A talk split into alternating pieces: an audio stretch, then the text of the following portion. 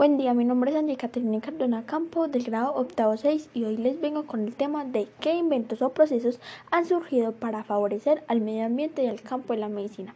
Hasta el día de hoy, la tecnología nos ha dado innegables beneficios, ha permitido investigar sobre curas, vacunas y estudios que han permitido avanzar para proteger y prevenir muchos daños a nivel ambiental.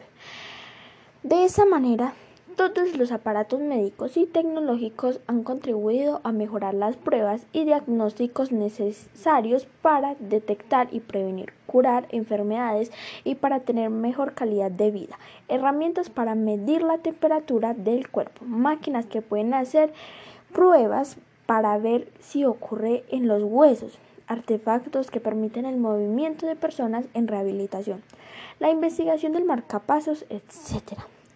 En fin, instrumentos que, facilitan el trabajo del personal médico. También gracias a la tecnología no solo se puede operar, sino que también se pueden hacer trasplantes de órganos y sangre, medir la frecuencia cardíaca y hacer brindar oxígeno a una persona que no pueda respirar por sí misma. De igual forma, la tecnología también ha marcado un gran cambio en la parte ambiental.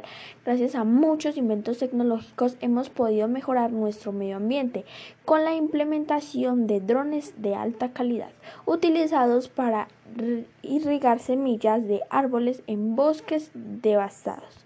También la creación del material fotocálico que ayuda a eliminar sustancias nocivas de la atmósfera. Los compuestos orgánicos volátiles que se pueden llevar a cabo con la ayuda de la energía solar para poder multiplicar su eficacia. La, la fotálisis puede mejorar la calidad del aire que se respira eliminando los contaminantes de las ciudades.